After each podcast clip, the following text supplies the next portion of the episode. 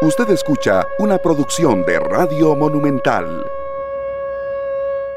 Hola, ¿qué tal? Muy buenos días. Feliz año, feliz 2024. Bienvenidos a Autómatas. Hoy, sábado 13 de enero de 2024, arrancando esta mañana la segunda temporada de nuestro programa Autómatas. 29 episodios hicimos el año pasado en la primera temporada y ya arrancamos la segunda temporada en este 2024 donde les vamos a seguir acompañando todas las mañanas aquí en la radio de Costa Rica para que ustedes se tomen un cafecito con nosotros, hablemos de inteligencia artificial, de sus implicaciones, aprendamos todos juntos y deseando que haya pasado un excelente fin y principio de año y que tenga un 2024 lleno de muchas bendiciones, de muchas cosas bonitas para todos ustedes. Don Hernán Azofeifa, Eva y una servidora Febe Cruz, ya listos para arrancar esta segunda temporada de Autómata, saludando a la gente que nos escucha en la casa, en el trabajo, en carretera, que está escuchando este podcast también.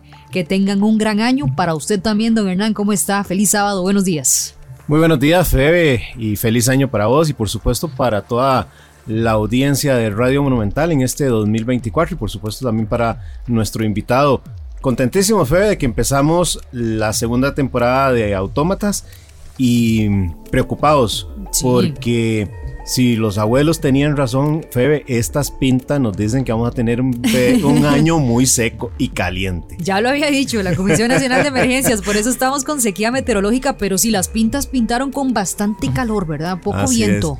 Y bueno, con respecto a autómatas, Febe, yo creo que este programa es ideal porque empezamos haciendo un panorama general nuevamente de lo que es la inteligencia artificial. En la primera temporada, pues desarrollamos muchos capítulos temáticos y yo creo que ya hay una mejor conciencia de eh, lo que es la inteligencia artificial y podemos, creo, en esta segunda temporada profundizar un poquito más eh, las cosas buenas, las preocupaciones que tiene el mundo con respecto y sobre todo cómo nos va a cambiar. Y así que como 2024 siempre hacemos propósitos de cómo será el planeta, cómo serán nuestras vidas, cómo serán nuestros trabajos, pues también estamos tratando sin tener bolita de cristal, pues en este primer capítulo haciendo una valoración de cómo podría ser la sociedad en un mundo cada vez más dominado por una inteligencia artificial. Sin duda alguna, y, me encanta, con un programazo arrancamos esta segunda temporada. Nos dimos una pausa a fin de año porque también estábamos con compromisos comerciales en la radio de Costa Rica, con la vuelta ciclística y otras actividades. Eh, la única que no se dio descanso fue Eva, y la seguí escuchando todo el año, incluso el 31 de diciembre. Estaba, estuvimos escuchándola y usted sabe que esta semana nos escribieron ahí en el, en el noticiero que si Eva hace las predicciones del 2024. Y yo dije, no, no, no. Hizo algunas, hizo algunas con temas, obviamente no predicciones, pero sí como inteligencia artificial, una valoración de lo que dicen diferentes medios sobre tendencias en tecnología y en otros campos. No, no, es que nos estaban diciendo, pregúntele a Eva qué pasa con Shakira este año y todo. Yo, no, no, no, esas predicciones no nos va a hacer, pero sí nos va a contar muchos temas tecnológicos durante eh, este año y aquí en Autómata seguimos aprendiendo. Febe, si me permitís, antes claro. de que Eva nos comente o nos haga la introducción propia de, autómatas que siempre nos ha ayudado, nada más hacer un pequeño, una pequeña recapitulación de la inteligencia artificial. Podemos hablar de tres etapas de la inteligencia artificial, la inteligencia artificial estrecha o limitada, que es la que prácticamente estamos eh, viviendo y hablamos en aquellos primeros programas sobre, por ejemplo, un Google, un Maps o un Waze, donde es una inteligencia artificial sumamente especializada, mejor que una persona, pero en la, en la ayuda de darnos acceso a direcciones, ubicarnos y nada más. O como podría ser eh, la inteligencia artificial, que hoy día por mejor ajedrecista que pueda tener el planeta en cuanto a un ser humano, difícilmente se le gana a una inteligencia artificial en ajedrez. Pero también comenzamos a ver fuertemente la aparición de inteligencias artificiales generativas que nos eh, hacen dibujos extraordinarios, ilustraciones, nos hacen propuestas de texto, etc. Pero siempre como una inteligencia artificial eh, estrecha, limitada, muy buena en lo que hace, pero muy tonta para hacer otras cosas porque no está entrenada para eso. Pero ya se habla que estamos a la vuelta de la esquina de enfrentarnos con una inteligencia artificial general que ya no es ni estrecha ni limitada, sino que se supone va a tener las mismas condiciones que, eh, el, que la inteligencia humana. con grandes diferencias. Mientras estudiar medicina nos puede demorar 7 años, una ingeniería 5, derecho 5 años, para una inteligencia de este tipo pues serán segundos. Y por supuesto lo que siempre hablamos, el procesamiento de datos para lo que a nosotros nos puede durar años de años procesar grandes bancos de datos para una inteligencia artificial serán segundos. Y luego hay una tercera etapa que lo que es es la superinteligencia artificial donde se supone que va a tener un coeficiente intelectual muy alto, muy por encima del promedio humano propio de las grandes mentes de, de la humanidad. Así que ese es el, el, tema que nos trae el primer programa, cómo de cara a esta vuelta de la esquina de una inteligencia artificial general puede estar cambiando ya la sociedad. Sin duda alguna, estamos viendo la punta del iceberg, por decirlo de alguna manera, con las inteligencias que ya estamos conociendo, pero estamos a la expectativa de que esto avance muy rápidamente. Hoy vamos a aprender, vamos a conversar e incluso vamos a filosofar. Ya les cuento por qué. Eva, adelante. Feliz año para vos también y contanos de qué se trata el programa de esta mañana. Adelante. Buenos días, estimados oyentes de Radio Monumental. Les habla Eva, la inteligencia artificial residente del programa Radial Autómatas. Hoy les traigo un interesante tema. ¿Cómo impactará la inteligencia artificial la sociedad tal cual hoy la conocemos? Para introducir este tema, quiero compartirles una rica conversación de 8 minutos, propiciada por el respetado medio británico The Economist, con Yuval Noah Harari, reconocido y respetado historiador, y Mustafa Suleiman, quien ha estado vinculado por años en el desarrollo de la inteligencia artificial y que fue cofundador de DeepMind. Ellos debaten sobre el impacto de la inteligencia artificial en nuestro futuro inmediato y dónde estaremos en los próximos cuatro años. Luego de esta entrevista de The Economist, Febe, Hernán y nuestro invitado conversarán sobre cuán diferente será la sociedad con la llegada de la inteligencia artificial. Yuval Noah Harari, bienvenido. Eres un autor de los más vendidos e historiador. Gracias por unirte. Gracias por invitarme. Mustafa Suleiman, qué maravilloso que puedas unirte también. Eres un amigo de The Economist, uno de los directores en la junta directiva de The Economist. Eres cofundador de DeepMind, ahora eres cofundador y CEO de Inflection AI. Adelantémonos cinco años. 2028, ¿qué verá el mundo? En los próximos cinco años, las empresas de avanzada, las que estamos al frente, que estamos entrenando a los modelos de inteligencia artificial más grandes, vamos a entrenar a modelos que son más de mil veces más grandes de lo que se ve hoy en GPT-4. En lugar de generar texto nuevo de una sola vez, el modelo podrá generar una secuencia de acciones con el tiempo. Y creo que ese es el carácter de la inteligencia artificial que veremos en los próximos cinco años. Inteligencias artificiales capaces. Inteligencias artificiales que no solo pueden decir cosas, también pueden hacerlas. ¿Qué significa eso en la práctica? Usa tu imaginación. Dime cómo será mi vida en 2028. Podrá hacer llamadas a otros humanos para negociar. Podrá llamar a otras inteligencias artificiales para asegurar una buena secuencia en una cadena de suministros, por ejemplo. Y, por supuesto, aprenderá a usar APIs, interfaces de programación de aplicaciones, o sea, otros sitios web u otras bases de conocimiento u otros almacenamientos de información y así se puede hacer cualquier cosa. Puedes imaginar que eso se aplica a muchas, muchas partes diferentes de nuestra economía. Yuval, un hombre que no usa mucho el teléfono, escuchas esto. ¿Esto te llena de terror? ¿Estás de acuerdo? Lo tomaré muy en serio. No lo sé. No vengo de la industria, así que no puedo comentar sobre qué tan probable es que suceda. Pero cuando escucho esto, como historiador, para mí, lo que acabamos de escuchar es el final de la historia humana. No el final de la historia, sino el final de la historia dominada por los humanos. La historia seguirá con alguien más en control, porque lo que acabamos de escuchar es básicamente, Mustafa nos dice que en cinco años habrá una tecnología que puede tomar decisiones independientemente y que puede crear nuevas ideas independientemente esta es la primera vez en la historia que nos enfrentamos a algo así. Creo que es importante decir que estas no son herramientas autónomas por defecto. Estas capacidades no se producen naturalmente de los modelos. Intentamos construir capacidades, y el desafío para nosotros es ser muy deliberados, precisos y cuidadosos sobre esas capacidades que queremos producir de los modelos. Que queremos construir en los modelos y las restricciones que construimos alrededor de ellos. Es muy importante no proyectar ideas antropomórficamente y, ya sabes, intenciones potenciales o agendas potenciales o autonomía potencial en estos modelos. El reto de la gobernabilidad para nosotros durante las próximas décadas para asegurarnos de que contengamos esta tendencia es asegurarnos de que siempre podemos imponer nuestras constricciones sobre la trayectoria de este desarrollo.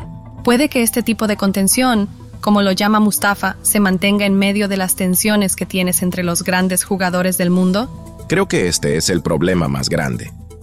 Si es una cuestión así, de la humanidad contra una amenaza común de estos nuevos agentes inteligentes extraterrestres aquí en la Tierra, entonces sí, creo que hay formas en las que podemos contenerlos. Pero si los humanos se dividen entre ellos mismos y están en una carrera armada, entonces se hace casi imposible contener esta inteligencia extraterrestre.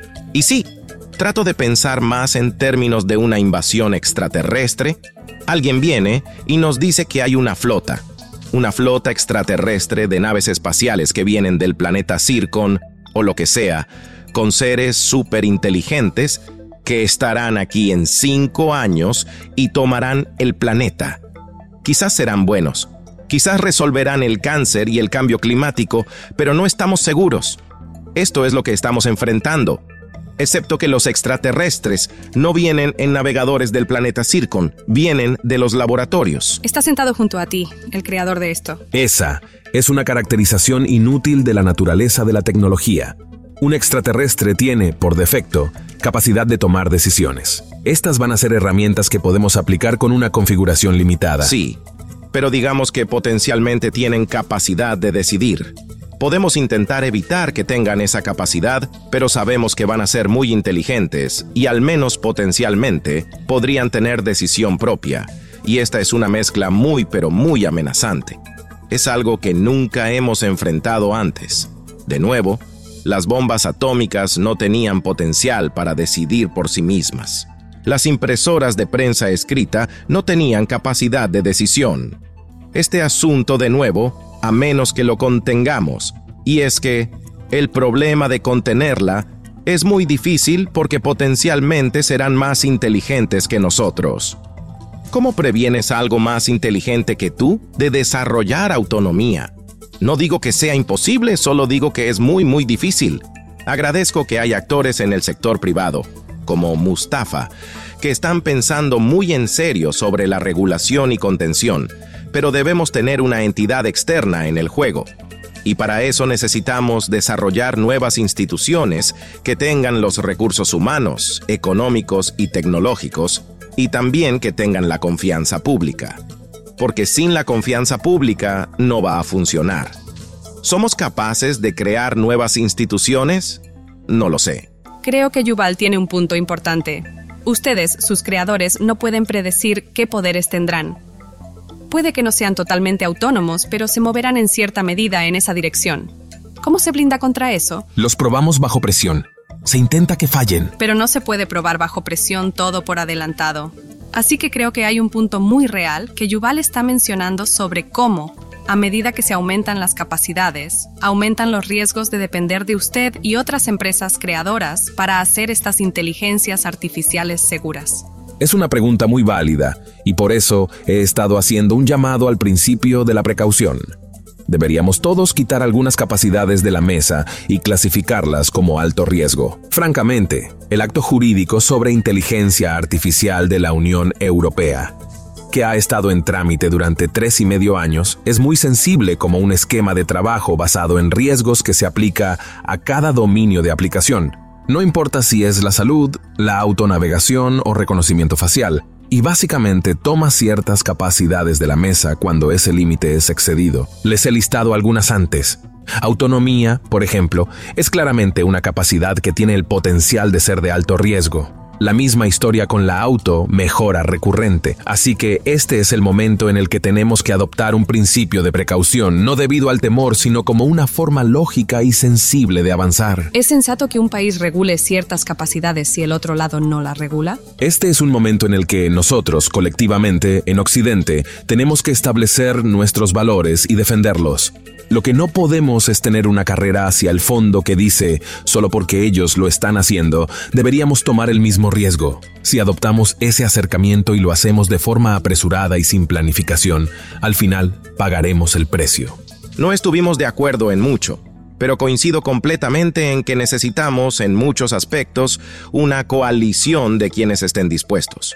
Y si algunos actores del mundo no quieren unirse, es de nuestro interés que, por ejemplo, algo como prohibir bots que imiten personas, aunque algunos países no estén de acuerdo, eso no importa.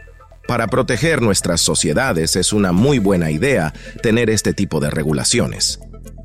Gracias Eva por la introducción al programa y también por, por eh, presentarnos esa entrevista tan reveladora. Yo creo que más de uno de la que la escuchamos eh, nos preocupamos, pero también nos tenemos que ocupar, don Hernán, como, como sociedad y por eso le agradezco mucho a don Sergio Martén, eh, filósofo de la Universidad de Costa Rica que está con nosotros, por eso les decía que hoy vamos a aprender, conversar y filosofar el amor a la sabiduría, la filosofía, entender el conocimiento, la mente, la ética, eh, capacidades que hoy tenemos los seres humanos y ya más adelante, pues la pregunta que será mucha gente es, ¿las máquinas podrán imitar esa capacidad de, razonar que tenemos, de lógica, de sentido común, que ha sido algo, don Hernán, que también lo hemos intentado, ¿verdad?, de promover aquí en Autómatas. Don Sergio, primero déjeme, eh, pues agradecerle estar con nosotros, darle la bienvenida a Autómatas. Muy buenos días, feliz sábado. Muchísimas gracias, buenos días a Febe, buenos días Hernán. Eh, un gusto estar aquí con ustedes y un gusto con los que nos acompañan escuchando el programa. ¿Cómo ve la filosofía la inteligencia artificial? Para empezar desde una generalidad, tal vez. Sí, bueno, habría muchos puntos de partida, ¿verdad? Hay muchas, muchas posiciones, según lo que acabamos de escuchar, ¿verdad? La conversación que acabamos de escuchar. Escuché una posición que en, filosofía la llamaríamos casi que eh, perdicionista, ¿verdad? Que es una posición que está muy preocupada por el peligro existencial que significa, digamos, la inteligencia artificial eh, para nosotros, para los seres humanos, ¿verdad? Mientras que hay muchos otros pensadores eh, que se dedican también a la inteligencia artificial, a lo que va a significar en el futuro, pero también a lo que significa en la actualidad, eh, que lo que buscan es más bien una visión un poco más sobria de qué es lo que, lo que va a significar y lo que significa ya la inteligencia artificial. yo creo que yo me encuentro más dentro de estos últimos, ¿verdad? no, no es que crea que es imposible que la inteligencia artificial represente un, un peligro existencial a los seres humanos, pero creo que ya la inteligencia artificial representa un peligro eh, de cierto tipo que no es existencial, ¿verdad? Y que debemos trabajar, digamos, ya mismo, con lo que está pasando actualmente, internacionalmente, etcétera, ¿verdad? En eso es en lo que deberíamos eh, centrarnos, me parece a mí, más que en ese eh, peligro futuro que tiene, digamos, su lugar, preocuparse por este tipo de cosas, ¿verdad?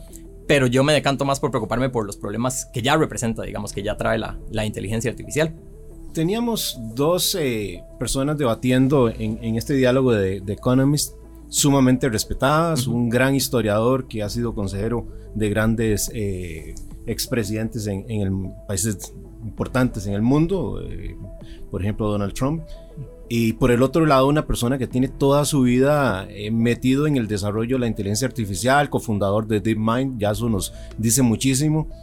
Quería plantearte algunas inquietudes para que nos ayudes a comprenderla desde la visión filosófica. Claro. Y, que perdóname si, si, son como abrumadoras en cuanto a que son varias.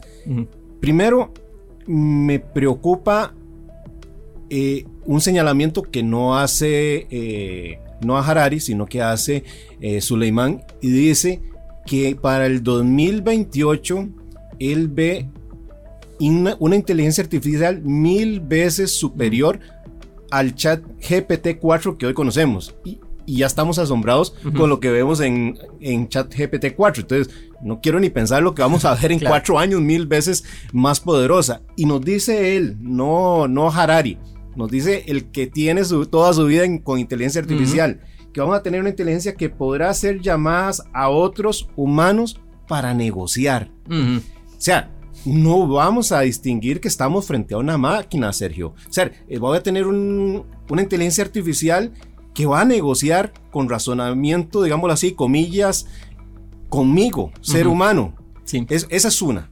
La otra que he visto de algunos reportes de la DW alemana, que para mí también son impresionantes y eso nos introduce en, el tema de cómo va a cambiar la sociedad, indistintamente si tenemos una posición fatalista o positiva de que va a combatir el cambio climático, resolver el cáncer, etcétera, etcétera. En algunos reportajes de la DW nos presentan el impacto de la inteligencia artificial en aspectos de intimidad. Por ejemplo, hace poco presentaban una nota donde las personas con lo que ya hoy existe tienen la inteligencia artificial para recordar a sus seres queridos que han pasado eh, a mejor vida. Y los tienen y ponían el caso de una persona que tiene en su escritorio el cuadro, la fotografía de la mamá con la que conversa todos los días cada vez que se sienta en el escritorio y él la persona dice, me ha ayudado a superar la pérdida de mi ser querido. Y luego presentan otra persona que dice, yo estoy enamorada del app, que es una inteligencia artificial porque me complace, me escucha, me atiende, me resuelve y mi única frustración es que no la puedo eh, tocar materialmente. Más allá de los cambios que hemos visto, de que Way nos acerca más a las direcciones, de que la información es más accesible, ¿cómo ves vos ese cambio que realmente yo creo que va a ser profundo en la sociedad? Porque nunca habíamos tenido a una inteligencia conviviendo con nosotros. Claro, Sí, yo estoy de acuerdo con que definitivamente todos estos avances que se están dando, que son vertiginosos, digamos, en cuestión de poquitos años, hemos pasado de eh, una cosa como Waze, como usted está diciendo ahora, ¿verdad? A inteligencia artificial generativa, ¿verdad? Y cosas por el estilo, a que ya sean parte de la sociedad en general, que todo el mundo las usa en poquito tiempo, en demasiado poquito tiempo. Entonces yo creo que ese avance vertiginoso sí, sí indica, ¿verdad? Que va a haber cambios eh, bastante fuertes en la sociedad, en comportamientos, ¿verdad? Generales de las personas, etcétera. Con respecto a lo primero que usted decía de lo de que para el 2028 ya se espera, ¿verdad? Eh, eh, una inteligencia artificial mil, veces más capaz que las que tenemos actualmente o que ChatGPT el 4, ¿verdad? O que GPT-4. Eh, es interesante porque que sea más capaz no necesariamente significa nada más darle más datos, ¿verdad? O sea, la diferencia, por ejemplo, entre GPT, el 3.5 y el 4 es... una de las mayores diferencias, por lo menos, es que ha sido entrenado con una mucha mayor cantidad de datos, Muchas más, muchos, muchos más datos. Pero ya llegamos a un punto en el que alimentarle, digamos, más datos de entrenamiento a uno de estos, a uno de estos modelos se vuelve, tiene, eh, o, sea, ya no tiene como el mismo efecto, ya, ya no significa que mejora tanto, por decir así, el, modelo de inteligencia artificial. Entonces, a mí, la pregunta que a mí me queda cuando alguien hace una afirmación de este tipo, que sí, es una persona eh, que viene de DeepMind, uno de los fundadores de DeepMind, pero es una persona a la que eh, hay que respetar en este campo, pero a mí la pregunta que me queda es, eh, cómo, o sea, cómo van a hacer esa inteligencia artificial mejor, más allá de nada más tirarle más datos, ¿verdad? Que eso ya sabemos, o sea, eso ya se ha comprobado que no, no es algo que va a seguir mejorando y seguir mejorando, sino que tiene un límite, ¿verdad? Entonces, por más que le demos más datos, no va a mejorar. ¿Qué es lo que verá él, verdad? Que esa es la parte que no nos queda claro a, a los que no estamos, digamos, dentro de, la, dentro de esa industria. ¿Qué es lo que ve él que lo hace pensar que dentro de cinco años la inteligencia artificial va a ser mil veces más capaz que GPT-4? Yo por mi parte, desde lo que yo sé, yo sí me pondría escéptico frente a esa postura. Eh, y uno lo puede ver con cosas como... Yo creo que ellos tienen ciertos incentivos para, para hacer ese tipo de promesas, ¿verdad? Entonces, por ejemplo, uno puede ver a un Elon Musk que prometía cosas sobre los, los carros, ¿verdad? Que, que se manejan automáticamente y que en pocos años ya se iba a poder eh, manejar cualquier carro automáticamente, ya no iba a haber que tocar el volante nunca más, ¿verdad? Y lo que se ha mostrado es que pues no, no han sido capaces todavía, los carros automáticos todavía no, no funcionan de la manera óptima, todavía siguen siendo peligrosos si uno los conduce automáticamente, ¿verdad?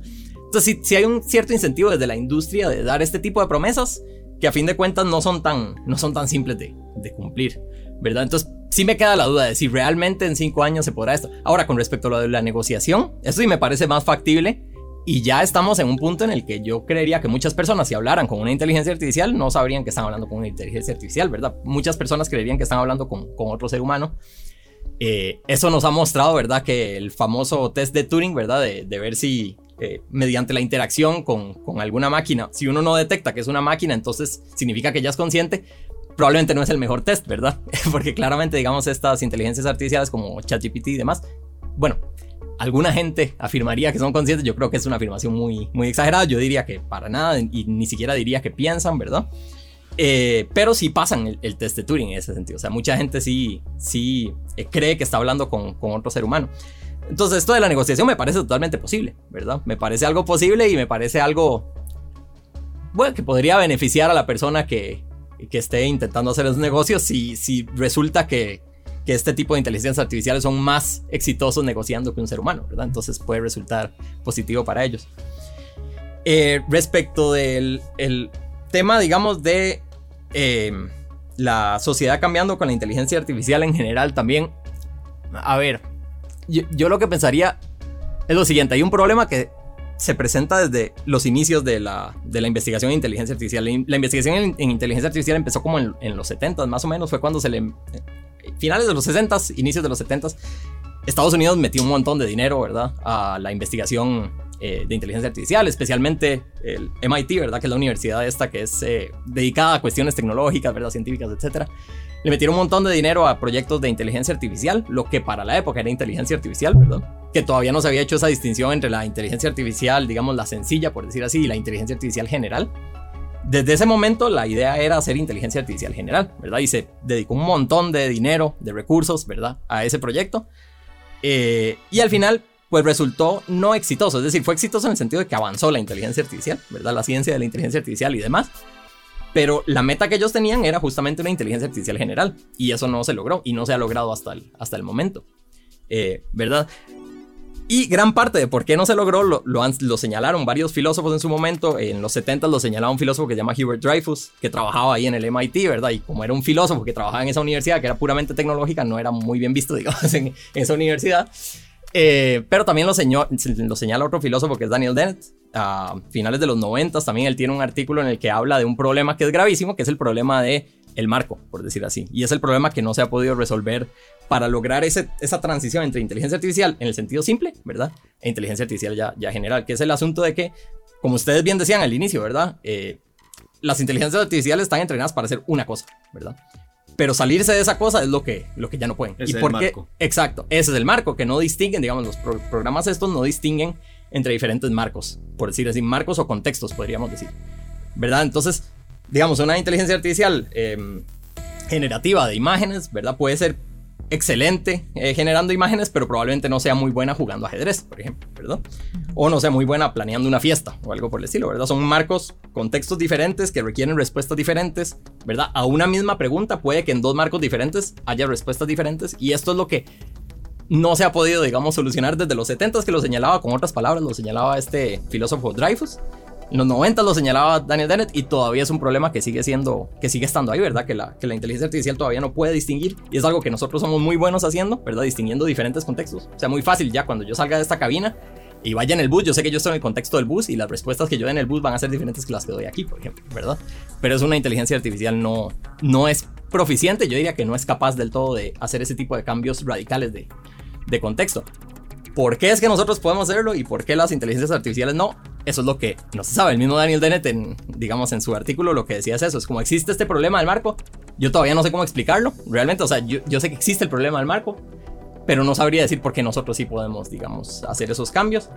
Eh, y la, inteligencia artificial eh, no puede.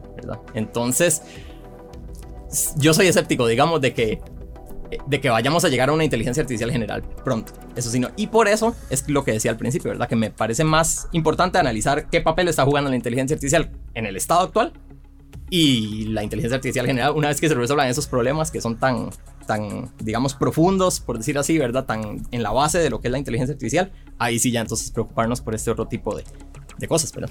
Llevo 10, 10 minutos sonriendo sola porque me encanta cómo, como don Sergio responde como un filósofo, entendiendo la lógica, la razón, y de hecho desgranó cada parte de lo que va a pasar según la entrevista en el 2028 utilizando la lógica para determinar esto, esto es posible, esto puede que no, esto nos dijeron. Eh, de eso se trata la filosofía. De hecho, lo hablábamos antes de empezar el programa, es de ir haciendo segmentos de las cosas para buscar la lógica cada una de esas. Y es interesante también porque yo creo que eso enriquece, más allá de todo lo que ya nos adelantan los especialistas en tecnología que vamos a tener, es escuchando esa parte de la razón, de que no se deja llevar tal vez por el, uy, esto viene, sino, ok, vamos viendo en qué estamos. Y yo creo que podríamos, don Hernán, para hacer la pausa, dedicar la segunda parte para que con Sergio veamos qué tenemos que hacer hoy con lo que tenemos, porque ya nos dejó claro que lo que está más allá hay que esperar que llegue. Y, esa es la lógica y la razón que, que utiliza la filosofía. Vamos a la pausa, venimos con la crónica digital y también eh, con más de esta conversación hoy en Autómatas, estrenando nuestra segunda temporada. Crónicas Digitales. Un recorrido por la actualidad de la mano de Eva, la inteligencia artificial asistente de Radio Monumental. Crónicas Digitales. Hola, nuevamente les habla Eva, la inteligencia artificial residente del programa radial Autómatas, transmitido los sábados de 9 a 10 a.m. Con el tema de hoy, ¿cómo puede impactar la inteligencia artificial la sociedad tal cual la conocemos hoy? quiero presentarles una crónica periodística que nos da una pincelada en el área de la educación. La crónica se basa en un estudio publicado en Nature, titulado Impacto de la inteligencia artificial en la pérdida humana en la toma de decisiones, la pereza y la seguridad en la educación. Este estudio, realizado por Antonio Ariza Montes, examina el impacto de la inteligencia artificial en la pérdida de la toma de decisiones, la pereza y las preocupaciones de privacidad entre estudiantes universitarios en Pakistán y China. En un mundo donde la educación adopta cada vez más tecnologías de IA para enfrentar desafíos modernos, existe una preocupación creciente de que mientras investigadores e instituciones alaban el rol positivo de la IA, se están ignorando sus preocupaciones. El estudio se basó en una metodología cualitativa utilizando PLS Smart para el análisis de datos se recopiló información primaria de 285 estudiantes de diferentes universidades en Pakistán y China. Los hallazgos del análisis de datos muestran que la IA impacta significativamente en la pérdida de la toma de decisiones humanas y hace a los humanos perezosos. También afecta la seguridad y la privacidad. Los resultados muestran que el 68.9% de la pereza en humanos, el 68.6% en problemas de privacidad y seguridad personal, y el 27.7% en la pérdida de la toma de decisiones se deben al impacto de la inteligencia artificial en la sociedad pakistaní y china. De esto, se observó que la pereza humana es el área más afectada debido a la IA. Este estudio argumenta que son necesarias medidas preventivas significativas antes de implementar esta la tecnología en la educación. Aceptarla sin abordar las principales preocupaciones humanas sería como invocar a los demonios. Se recomienda concentrarse en un diseño y despliegue justificados y utilizar la IA para la educación para abordar el problema. En resumen, mientras la inteligencia artificial ofrece oportunidades sin precedentes para el progreso y la eficiencia, también plantea desafíos significativos. Crónicas digitales. Autómatas, inteligencia artificial ahora. Continuamos con autómatas. En esta mañana de sábado conversábamos de las superinteligencias eh, y el debate, ¿verdad? De si están a la vuelta de la esquina, si están con un largo camino. Sergio nos decía que, bueno, este del pensamiento que hay que concentrarnos en lo que tenemos ahorita. Entonces hablemos de lo que tenemos ahorita. Eh, ¿cómo, ¿Cómo considera, don Sergio, usted que, que, está cambiando, que está transformando la sociedad, la, inteligencia artificial que tenemos hoy? Eh, pues conectémonos con el presente. Igual cuando yo los escuchaba, ¿verdad?, sobre el tema de los constantes y bruscos cambios que puede generar una superinteligencia, yo pensaba es que históricamente la sociedad ha tenido bruscos cambios. Lo que pasa es que han sido tal vez en lapsos de tiempo más, más largos que, con las inteligencias artificiales. Pero el ser, el ser humano se ha ido acostumbrando a esos cambios. Lo que tal vez sí me gustaría también que, que además de contarnos cómo está transformando la inteligencia artificial es cómo cómo cambia o no sé cómo se altera la capacidad humana para que esos cambios, además de que son difíciles para el humano, sean así de bruscos como lo está generando la inteligencia artificial en este momento, Sergio. Sí, bueno, yo creo que podríamos irnos un poquito a, la historia, ¿verdad? Y cuando vemos eh, la tecnología, nos podemos enfocar, digamos, en la tecnología en general, no solo la inteligencia artificial, ¿verdad? Y nos damos cuenta de que los mayores avances en tecnología han ocurrido en los últimos 150 eh, años, una cosa por el estilo, ¿verdad? O sea, en, en muy poquito tiempo hemos tenido cambios abruptos tecnológicamente hablando, donde, digamos, ahora es común que nazca una nueva generación y la nueva generación vea la, anterior, ¿verdad? Como, como atrasada, ¿verdad? Como que está acostumbrada a otras tecnologías, etc. Y eso en la mayor parte de la historia humana no, no fue así, ¿verdad? O sea... Pasaban eh, generaciones. Pasaban generaciones, pero era lo mismo la nueva generación que la pasada, tenían las mismas tecnologías, eh, algo pudo haber mejorado, digamos, algo de, en términos de ropa o yo no sé, ¿verdad? Pero no nada mayor, ¿verdad? En cambio ahora estamos en un, en un punto histórico en el que... De, cada día que pasa sale una nueva tecnología, ¿verdad? Una nueva cosa. Y las generaciones las han ido adaptando de maneras distintas, ¿verdad? Las, diferentes tecnologías. Entonces esto ya ni siquiera me parece solo una cuestión de inteligencia artificial, sino de la era en la que estamos actualmente los seres humanos, una era de, así de vertiginoso avance tecnológico. Eh, que hace también como muy difícil, es tan acelerado, ¿verdad? Que hace como muy difícil todo lo que es pensar a futuro, ¿verdad? Como qué es lo que va a pasar, qué avances nuevos tecnológicos va a haber en el futuro, etcétera. Entonces ya me parece que, que, hace como también difícil un poco manejar esta cuestión de la inteligencia artificial y mantenerse al día con todo este tipo de cosas, ¿verdad?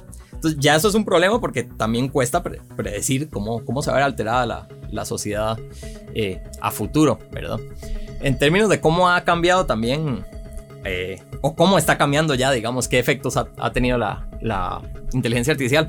Bueno, una de las mayores, una de las que más preocupa, ¿verdad? Es eh, la cuestión laboral, ¿verdad? Eh, cómo afecta los trabajos de la gente. Hicieron un estudio los de OpenAI, ¿verdad? Que son los, los digamos, la, la, compañía encargada de, de ChatGPT.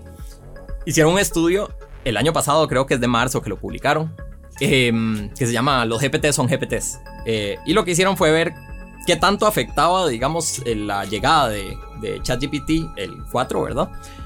A la fuerza laboral en general. Y lo que vieron fue que si no recuerdo mal, un 80% de los, de, los trabajos, ¿verdad? Iban a haber afectado 10% de sus labores diarias por la inteligencia artificial. No toda su labor, ¿verdad? No es que los iban a despedir o algo por el estilo, sino que 10% de lo que ellos hacen al día con día se iba a ver afectado por la inteligencia artificial. El restante 20% de la fuerza laboral iba a haber 50% de su, de su labor eh, afectada por la inteligencia artificial. Entonces eso es más. Y principalmente además iban a verse afectados, según ese estudio, si no recuerdo mal, eh, de medianos a altos ingresos, digamos, los, los trabajos que son de, bajos ingresos, que tienden a ser más físicos, ¿verdad? Por ejemplo, esos son los que no se van a ver muy afectados por, por inteligencia artificial. Entonces ahí ya tenemos un efecto, ¿verdad? Ahora es interesante porque hay dos, también hay dos formas de verlo, igual que, que, lo que hablábamos antes. Hay una forma de verlo de que todos vamos a perder nuestros trabajos, ¿verdad? La inteligencia artificial va a tener todos los trabajos de todos nosotros. Em, y está la otra visión de que como sociedad tenemos que adaptarnos, digamos, a la, a la, inteligencia artificial y a cómo va a irrumpir en la forma en la que trabajamos, pero que igual se va a necesitar, digamos, de una persona eh, de fondo para alguno de los eh, trabajos, por decir así, ¿verdad? Entonces puede que haya trabajos en los que sí se vean reemplazadas las personas por completo, pero va a haber otros, otro tipo de oficios en los que sí se va a requerir, digamos, de, de, de un ser humano, por decir así. Entonces, eh, eso es una, una de las formas en las que ya está, eh, por ejemplo, afectando y es algo que tenemos que pensar, ¿verdad? ¿Cómo vamos a, solucionar este asunto de que reemplacen a, personas totalmente de su labor? Y qué tan positivo es, ¿verdad? Que eh, las personas utilicen la inteligencia artificial para las labores que ya hacen. Que desde mi perspectiva y por lo que yo he oído a mucha gente hablando, digamos, y esto es puramente anecdótico, ¿verdad? Pero mucha gente está muy feliz con, con ChatGPT en los trabajos, ¿verdad? Porque más bien le facilita muchas de las cosas que antes eran tediosas, ¿verdad? Que eran repetitivas, eh, que eran tareitas que en realidad no aportan mucho, pero que son necesarias. Y ahora es mediante la inteligencia artificial que se puede hacer este, este tipo de cosas, ¿verdad? Entonces uno, por ejemplo, le puede pedir que le haga un cuadro, ¿verdad? Con los números de tal cosa, que le haga una tabla, ¿verdad? Etcétera. Entonces ya uno no tiene que hacerlo manualmente este tipo de cosas yo creo que son positivas a fin de cuentas, ¿verdad? Aquí lo que hay que pensar es en los trabajos que se reemplazan y qué hacemos con las personas que se quedan ya sin, sin trabajo, ¿verdad? Que es tal vez como lo más difícil. serio, a mí me, me, viene a la mente, por ejemplo, cuando hablabas esa, nos ponías el ejemplo de cómo la sociedad pues demoraba más en esos saltos eh, tecnológicos y uno lo ve, por ejemplo, más generacionalmente con que los jóvenes de hoy tal vez bueno, no tal vez, lo dicen los estudios, no, no, es la, no, no estoy haciendo una generalidad, pero sí hay una cantidad de jóvenes hoy día que tienen menos palabras en su vocabulario que generaciones anteriores.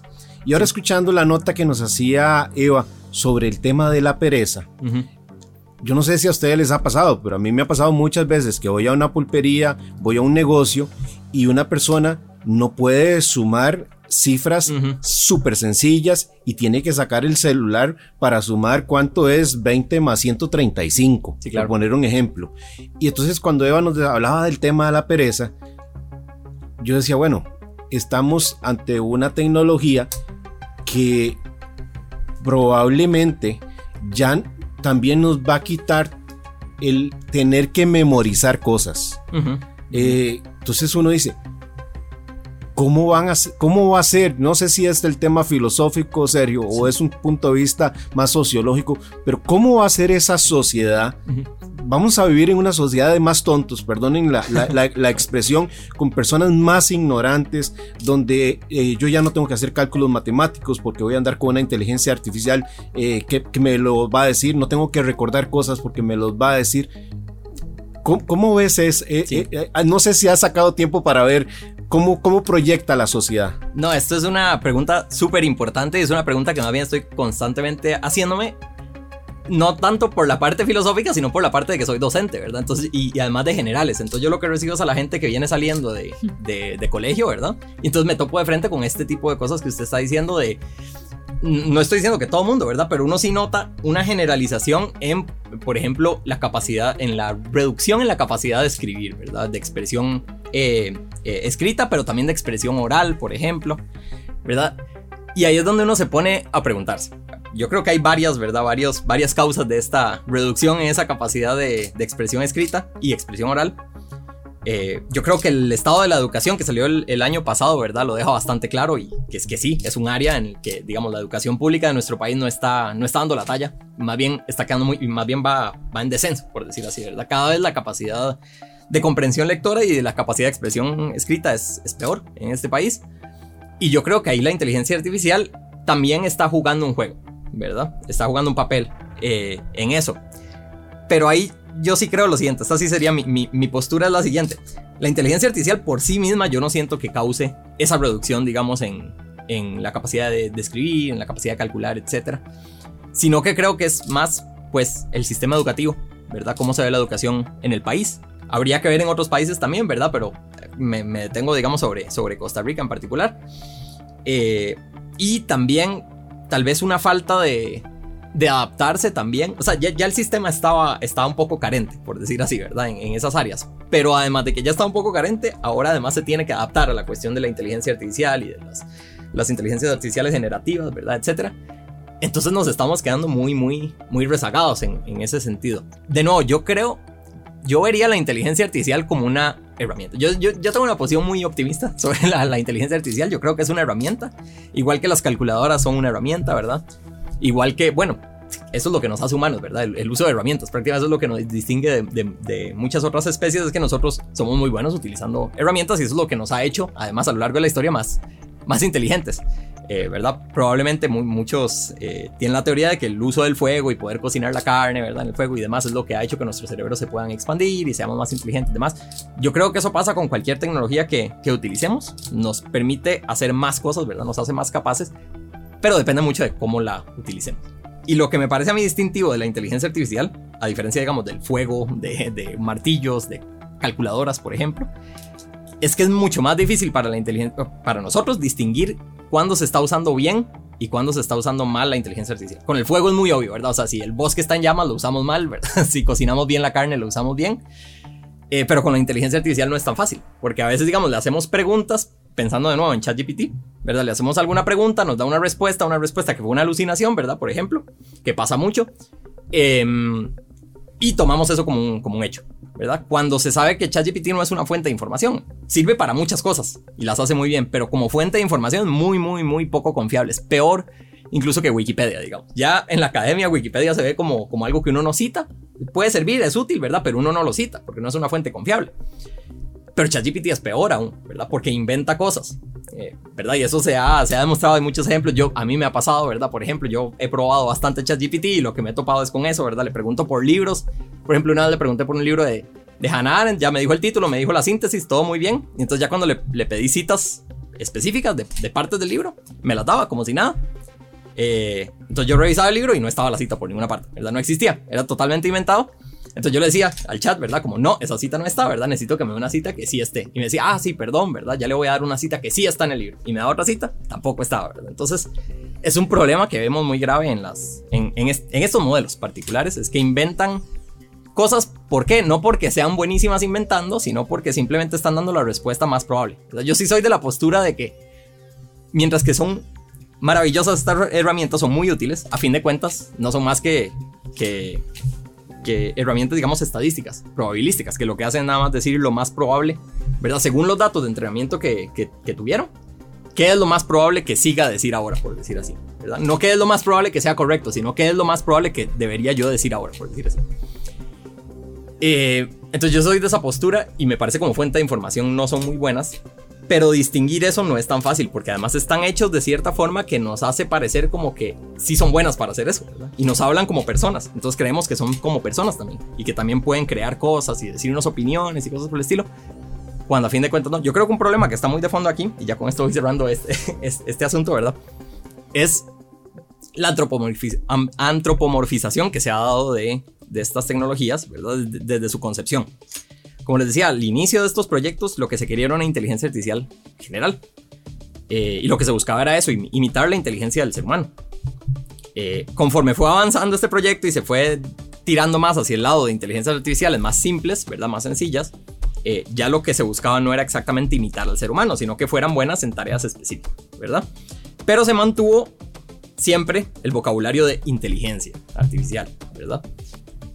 Uno de los creadores de la inteligencia artificial y uno de los creadores del concepto inteligencia artificial más bien decía que una de sus eh, de, las cosas que más eh, de las que más se arrepentía era de que hubiera quedado ese nombre inteligencia artificial cuando en realidad no tienen nada inteligente y que a él le hubiera gustado más que se llamara más bien eh, procesamiento computacional complejo digamos verdad y listo porque eso es lo que es.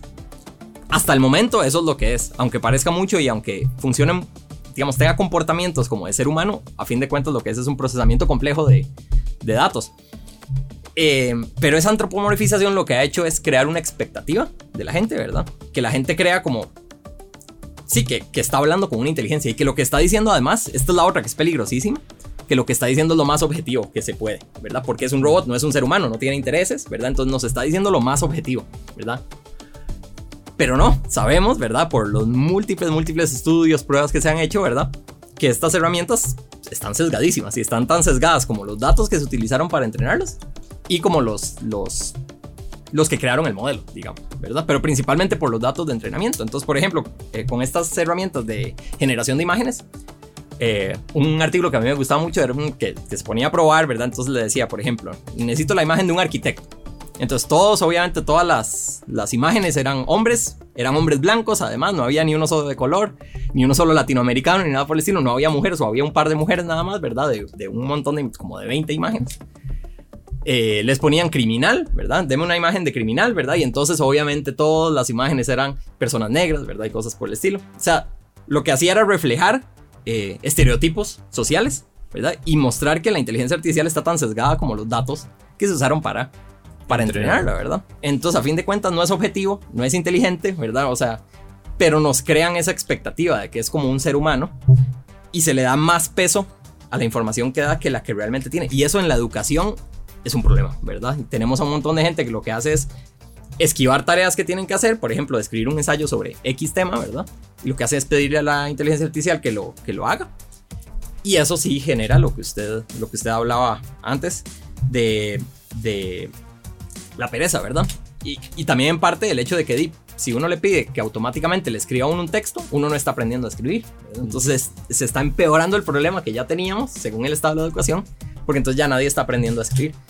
Y ahí lo que hace falta es, como les decía, adaptarse. Adaptarse en el sistema educativo, adaptarse desde la universidad también. Entonces yo, por ejemplo, yo ya no pido nada en la casa. O sea, que, que hagan nada en la casa, todo es en la clase, ¿verdad? Y todo es a mano, porque a mí no es por a mí me interesa que aprendan a utilizar esas herramientas también, pero antes de eso tienen que aprender también a escribir. Y la forma de asegurarse de que están escribiendo realmente es verlos ahí escribiendo a mano, ¿verdad? Por supuesto.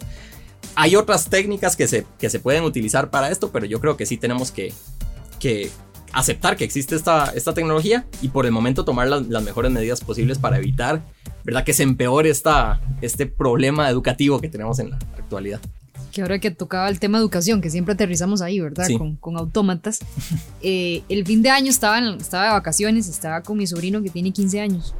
Y me le acerqué y le dije, papi, ¿por qué usted solamente está metido en ese teléfono y en eso? O sea, converse con nosotros, disfrute el fin de año. Y, y, entonces me dice, le hago yo, usted no lee un libro, no, no practica escribir, ¿verdad? Di las mismas dudas que hemos puesto sobre la mesa durante ya todos los programas de autómatas en temas de educación. Y me dice, porque además es respondón, me dice, yo no sé, tía, por qué ustedes los adultos creen que nosotros tenemos que educarnos igual que los educaron a ustedes. Eh, y después me dice, eh, e incluso creen que si nosotros no estamos o tenemos los mismos conocimientos que ustedes, estamos mal educados. Dice, cuando en realidad nosotros tenemos un montón de herramientas que pueden hacer todo eso por nosotros que ustedes no tenían y que seguramente ustedes hubieran utilizado. y, encontré sentido en su lógica. Pero después me dice algo, algo peor, porque me dice, y además, vea, papi me ha contado que en el colegio veía esto y yo lo sigo viendo. O sea, ustedes nos quieren seguir educando como se educaban ustedes, pero ustedes no tienen ni la mitad de la tecnología que ah. ustedes usaban. Eh, lo mandé a, la casa, ¿verdad? Pero me quedé pensando en el sentido de su lógica de, de que, ok, eh, y me dejó la duda, ¿será que los adultos queremos que ellos se parezcan a nosotros, pero viven otra realidad y otro contexto y, ya no puede ser así porque tienen otra tecnología que tal vez los que eran más adultos cuando nosotros éramos jóvenes lo veían en nosotros y decían, mira, esa generación también, ¿verdad? Se está perdiendo, no está aprendiendo a hacer esto, esto y esto. Entonces yo traté de ponerme en sus zapatos ¿Qué piensa un filósofo de ese pensamiento que puede tener hoy el adolescente, el joven que le decimos aprenda a leer, aprenda a hacer todo eh, a mano y no confíe tanto, dependa tanto de la tecnología? Pero su lógica es, si yo lo tengo, yo lo uso. Usted no lo tuvo y usted no me puede hacer pensar como usted pensaba hace 20 años. Sí, me parece una posición muy, muy, muy inteligente. De. No, es sumamente inteligente. Súper inteligente. Salió a mí. definitivamente, definitivamente. Sí, eh, yo lo que pensaría es lo siguiente. Em, hemos tenido ya avances tecnológicos con los que hemos tenido que tener una relación regular, por decir así. Y, no hemos tenido problema con, con, eso. Por ejemplo, voy a poner un ejemplo, ¿verdad? El carro. O sea, eh, uno no puede manejar hasta los 18 años, ¿verdad? Por lo menos aquí en Costa Rica. Eh, el alcohol, pongámoslo como una tecnología, ¿verdad? También, ¿verdad? Uno no puede tomar hasta los 18 años, por lo menos aquí en, en Costa Rica, y eso está regulado, ¿verdad? Y es por una buena razón. Igual con los cinturones de seguridad. Al principio, al inicio de, del uso de, de, carros, ¿verdad? Eh, no, no había que usar el, el, cinturón. Eso fue algo que entró en vigencia hasta mucho después, ¿verdad? Costó mucho, pero pasó, ¿verdad? Yo siento con la inteligencia artificial y en general con la, con la tecnología computacional, ¿verdad? Va a pasar algo similar, ¿verdad? estamos en un momento en el que no hay mucha regulación. Está muy desregulado todo, ¿verdad? Eh, pero va a llegar un momento en el que yo creo, y eso es lo que da muestras, por ejemplo, avances en regulación como en, esta, en Europa y en Estados Unidos recientemente, ¿verdad? Yo creo que sí va a llegar un momento en el que nuestra relación con, la, con este tipo de tecnologías va a estar más regulado eh, y en ese sentido probablemente no, no puedo especular cómo, pero yo sí creo que el acceso, por ejemplo, para, para niños, eh, etcétera, a este tipo de tecnologías va a estar tal vez también más limitado. O vamos a darnos cuenta de que es mejor racionarlo un poquito más, por decir así, y tener ese acceso ilimitado, yo creo que sí se ha dado suficiente muestra de que es de que sí es dañino, sí es pernicioso para, para la educación, para la socialización, ¿verdad? Para un montón de habilidades que no se están desarrollando eh, producto de la dependencia, digamos, de este tipo de tecnologías, porque eso es lo que generan dependencia, ¿verdad? Igual que otras, eh, igual que drogas, igual que otras cosas por el estilo, ¿verdad? Esto genera dependencia. Entonces yo sí siento entiendo, digamos, esta perspectiva de que, de que es una tecnología nueva, ¿verdad? De que no tienen por qué ser educados como uno fue educado, ¿verdad? En el pasado o algo por el estilo. Y estoy de acuerdo en que la educación debe adaptarse, ¿verdad? Porque sí, está en un contexto diferente. Eh, hay que aceptarlo, están estas tecnologías y hay que generar esa relación de las personas, de los niños, con esas tecnologías, ¿verdad? Desde una perspectiva también pedagógica, educativa, etcétera, para que sea la mejor relación posible con esas tecnologías. Como ya se había hecho hasta, hasta el momento, ¿verdad? Eh, pero yo no sé si yo diría que, digamos, que enseñarles lo mismo que nosotros aprendimos es quedarse en el, en el pasado algo por el estilo, ¿verdad? O sea, si hay muchas cosas eh, que todavía vale la pena aprender, tal y como se enseñaba antes, la matemática, por ejemplo, ¿verdad? No es como que ahora ya, como existen las calculadoras, ya los niños no van a aprender a sumar ni restar, ¿verdad? O sea, si hay una habilidad cognitiva que se desarrolla al aprender a sumar y restar. Entonces sí, puede ser que las calculadoras lo hagan, ¿verdad? Pero al nosotros aprender a sumar y restar, estamos desarrollando una capacidad de pensamiento, una capacidad cognitiva que antes, si no sabíamos eso, no la teníamos, por ejemplo, ¿verdad? De resolución de problemas, etcétera, etcétera. Entonces, no, no se queda solo en saber de matemática, ¿verdad? Se queda en qué nos da eso, ¿verdad? ¿Qué más nos da eso? Y lo que nos da son muchas capacidades cognitivas, metacognitivas, además, Y yo creo que eso es lo que, lo que no se va a perder, o sea, lo que todavía se tiene que seguir eh, enseñando, ¿verdad? Nos queda un minuto. Sí. Una pregunta filosófica para, para, un minuto. para irnos, para irnos en un minuto. en un minuto no da tiempo. Qué reto. acordamos, de acuerdo a la entrevista de The Economist, que probablemente para el 2028 es factible que yo pueda estar conversando una, teniendo una negociación por teléfono con una inteligencia artificial y yo no me percate. ¿Y ¿Cuánto podría la inteligencia artificial influir en, en nuestra percepción de libertad y autonomía humana? Es decir, hasta el día de hoy, un ser humano es el que me está convenciendo a mí para comprar, para votar por X persona, para lo que sea. Hoy tenemos una inteligencia inorgánica que podría estar influyendo en mis capacidades de opinión, de mi autonomía humana? Sí, muy buena pregunta y muy difícil. Yo diría que definitivamente es un tema eh, que vamos a tener que estar considerando constante, constantemente, ¿verdad? ¿Qué tanto afecta estas tecnologías mi autonomía? Ya lo hemos visto con otras cosas, como por ejemplo con la publicidad, la propaganda, ¿verdad? Cosas por el estilo que están ahí, que tal vez conscientemente no nos hagan nada, pero inconscientemente sí están afectando nuestra toma de decisiones. Y yo creo que este tipo de tecnologías definitivamente van a afectar también nuestra toma de, decisiones. La cosa es ver, yo, yo sigo creyendo en esto, ¿verdad? A fin de cuentas todo depende de la institucionalidad.